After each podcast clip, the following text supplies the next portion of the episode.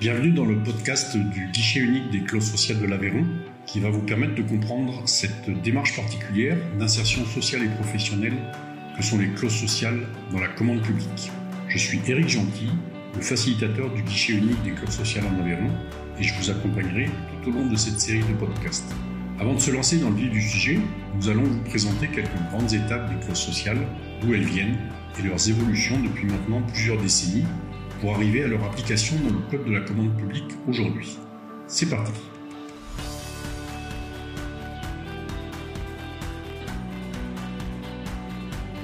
Finalement, une clause sociale d'insertion, qu'est-ce que c'est? C'est avant tout un dispositif de lutte contre le chômage et l'exclusion pour favoriser le retour à l'emploi par l'activité économique en prenant appui sur les marchés publics passés par une collectivité lorsqu'elle souhaite construire un bâtiment public, une route ou entretenir des locaux municipaux par exemple. Concrètement, elle permet à des personnes rencontrant des difficultés socioprofessionnelles de retrouver un travail par une mise en situation réelle dans l'entreprise attributaire du marché. L'origine des clauses sociales en France remonte au début des années 90. C'est le fait d'un choix politique important pris dans un contexte de chômage élevé. L'objectif de retrouver du travail par une mise en situation réelle dans l'entreprise attributaire de marché s'est renforcé au début des années 2000. Les plans de rénovation urbaine des grandes agglomérations ou métropoles via l'Agence nationale des rénovations urbaines qu'on appelle l'ANRU, ont été des supports importants pour que les personnes éloignées plus ou moins durablement de l'emploi puissent bénéficier des fonds publics liés à ces gros travaux. C'est en 2003 que les clauses sociales deviennent obligatoires dans ces opérations portées par l'ANRU. Malgré cela, la part clause sociale n'est pas très forte dans les réalisations à cette époque. Cette obligation de clause est encore d'actualité aujourd'hui pour les opérations conclues. En parallèle du milieu urbain, les clauses se développent plus ou moins rapidement dans les marchés passés par les collectivités en milieu rural ou périurbain. Pour les élus et personnalités, initiateurs, porteurs, puis défenseurs de la clause sociale, cette commande publique doit servir les intérêts locaux, et notamment au bénéfice de l'emploi des personnes en difficulté, via les fonds publics investis pour les travaux de construction ou pour des services ou fournitures aux collectivités quels que soient les territoires. Mais dans la réalité, les clauses sociales ont été de nombreuses fois soit remises en cause, soit confortées par des jugements de tribunaux. Et selon les résultats de ces jugements et de la jurisprudence qui en a découlé, elles se sont plus ou moins bien développées et ont évolué dans les textes. Pour comprendre ces évolutions, il faut revenir notamment à la législation européenne.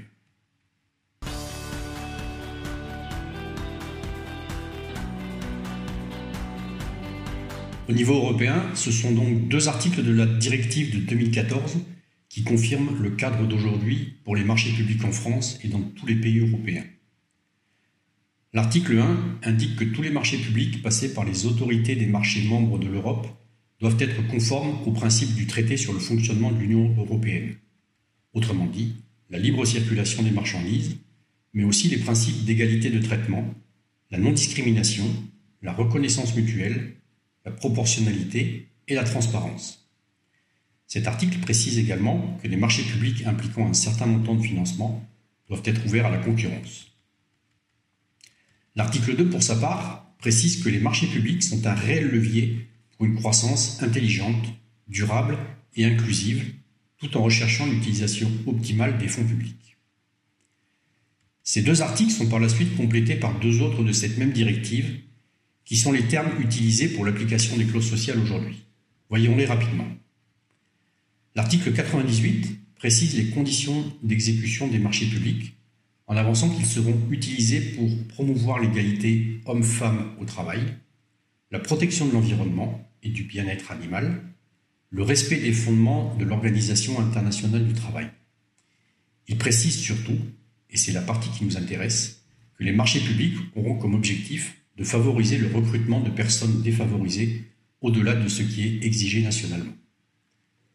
Quant à l'article 99, les mesures visent à favoriser l'intégration des personnes défavorisées ou appartenant à des groupes vulnérables parmi les personnes chargées d'exécuter le marché ou à former aux compétences nécessaires pour le marché en question. Cela peut faire l'objet de critères d'attribution ou de conditions d'exécution du marché, à condition d'être liés à l'objet du marché. Par exemple, ces critères ou conditions pourraient porter sur l'emploi de chômeurs de longue durée, la mise en œuvre de mesures de formation pour les chômeurs ou les jeunes au cours de l'exécution du marché à attribuer.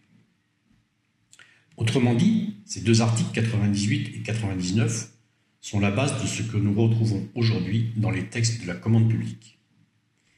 Il y a également les articles 20 et 77 qui définissent la mise en place de marchés réservés, que ce soit pour des publics handicapés ou défavorisés, ou pour la passation de marchés portant exclusivement sur les services de santé, les services sociaux ou les services culturels. C'est à partir de cette directive européenne qu'ont été transcrits ces principes dans le droit français, notamment en 2015 et 2016, puis en 2019. Mais c'est aussi une décision européenne de 1994 qui a notamment approuvé l'accord de l'Organisation mondiale du commerce sur les marchés publics dénommé AMP. Son but est d'établir un cadre multilatéral de droits et d'obligations équilibrés en matière de marché public en vue de réaliser la libéralisation et l'expansion du commerce mondial. Il y a donc bien une certaine confrontation entre d'une part une volonté politique locale de s'appuyer sur les clauses d'insertion ou les marchés réservés pour répondre à une dimension sociale de l'emploi, et d'autre part une réglementation européenne ou mondiale qui vise une libéralisation et l'expansion du commerce mondial et la liberté d'accès à la commande publique.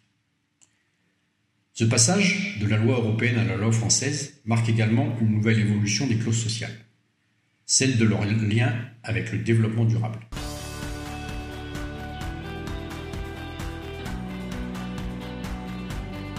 La notion de développement durable est officialisée en 1992 lors du sommet de la Terre à Rio et précise ces trois dimensions fondamentales et étroitement liées. Le développement économique efficace, socialement équitable et écologiquement soutenable. Dimension qui se confronte encore aujourd'hui aux grands principes des marchés publics, la liberté d'accès à la commande publique, l'égalité de traitement des candidats, la transparence des procédures. Ce lien entre le développement durable et la commande publique est encore plus affirmé aujourd'hui puisque l'article L 2111-1 du Code de la commande publique d'avril 2019 oblige les maîtres d'ouvrage à définir précisément la nature et l'étendue des besoins d'un marché public en prenant en compte les objectifs du développement durable dans leurs dimensions économiques, sociales et environnementales. Mais comment concilier ces dimensions du développement durable avec les impacts de certains marchés publics, notamment la construction? C'est peut-être par les nouveaux cahiers des clauses administratives générales d'avril 2021, les fameux CCAG, que des actions pourront se mettre en place dans les futurs marchés publics. Le chapitre intitulé Développement durable consacre les dimensions insertion et environnementale et détaille les points à aborder en les inscrivant noir sur blanc. Certaines obtentions de financement au niveau régional pour les travaux de marché public sont conditionnées à des choix politiques inscrivant le respect des dimensions du développement durable pour le déblocage des fonds. Vous l'aurez compris, les clauses sociales sont depuis quelques années associées à la notion de développement durable. On parle maintenant d'achat public responsable, d'achat socialement responsable, d'achat socialement et écologiquement responsable. Ce rapprochement avec le développement durable permet depuis quelques années maintenant une certaine prise de conscience de l'utilité des clauses sociales dans les marchés publics. Les acheteurs publics, qu'ils soient élus ou décideurs politiques, prennent de plus en plus en considération l'impact sociétal lorsqu'ils passent des marchés. Les entreprises, elles, sont encouragées par la RSE, la responsabilité sociétale des entreprises, les certifications ISO et même les consommateurs à se questionner sur leurs pratiques dans les domaines économiques, social et environnemental. Chacun est partie prenante dans la mise en place d'actions projets, de marchés ayant un impact social positif et les clauses sociales d'insertion font partie des solutions. Pour revenir sur la question des clauses sociales et leur déploiement historique en France, différentes structures et espaces ont été créés au niveau national, mais aussi au niveau local, pour permettre d'accompagner, d'informer les différents acteurs engagés ou souhaitant s'engager dans cette démarche, et pour déployer ce dispositif clause sociale auprès des collectivités, entreprises, réseaux ou associations. Au niveau national, il existe Alliance Ville Emploi avec un réseau régional de structures d'appui. Au niveau local, nous les retrouvons selon le territoire sous la forme de maisons de l'emploi, de plans locaux d'insertion et d'emploi, de services dédiés dans les conseils départementaux et régionaux, de réseaux de structures d'insertion par l'activité économique ou d'associations comme le guichet unique des clauses sociales en Aveyron.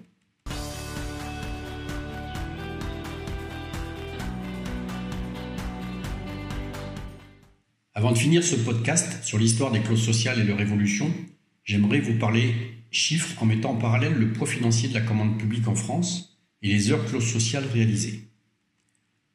En 2019, la commande publique a représenté 87 milliards d'euros, soit son plus haut niveau depuis 2014. Alliance Ville Emploi indique pour la même année 2019 que 15 600 000 heures d'insertion ont été réalisées. Avec de tels montants financiers, il serait possible de réaliser presque le double d'heures d'insertion sans coût supplémentaire.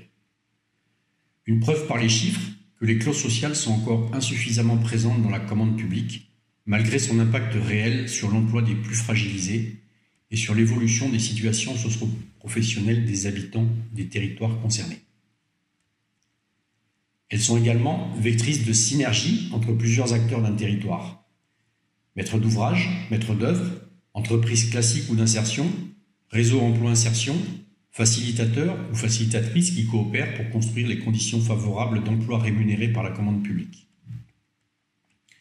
Pour conclure et résumer les clauses sociales en quelques phrases, je reprendrai les propos de Patrick Loquet, un des initiateurs et défenseurs des clauses sociales depuis plus de 20 ans, et qui dresse le bilan suivant malgré les évolutions historiques des clauses sociales. Je cite, Elles sont un dispositif simple et efficace de lutte contre le chômage. Elles n'augmentent pas le prix des marchés. Elles ne sont pas un facteur d'infructuosité de réponse à un appel d'offres. Il signale que les entreprises sont citoyennes et acceptent les clauses dès lors qu'elles sont accompagnées dans leur mise en œuvre par un facilitateur. Mais surtout, que cette mise en œuvre des clauses sociales d'insertion ne dépend que du maire ou du président de la collectivité. Fin de citation. Effectivement, depuis leur création, les clauses sociales sont un choix politique, tant au niveau européen que national et local. L'histoire le montre depuis maintenant presque 30 ans, c'est par une décision politique territoriale, une délibération, un engagement des services de la collectivité et de l'acheteur socialement et écologiquement responsable qu'il peut y avoir des clauses sociales d'insertion et donc de l'emploi en lien avec la commande publique. L'histoire le montre encore. En tant qu'élu et responsable d'organismes publics, vous êtes le premier maillon de la chaîne de solidarité pour que les clauses d'insertion dans vos marchés publics contribuent à l'emploi local et au développement socio-économique de votre territoire d'intervention. Merci à tous et à toutes d'avoir écouté ce premier épisode. Nous nous retrouverons prochainement pour un nouvel épisode présentant les étapes de la mise en place des clauses dans les marchés et l'aide que peut vous apporter le facilitateur, en Aveyron par exemple, ou celui ou celle de votre territoire. À bientôt.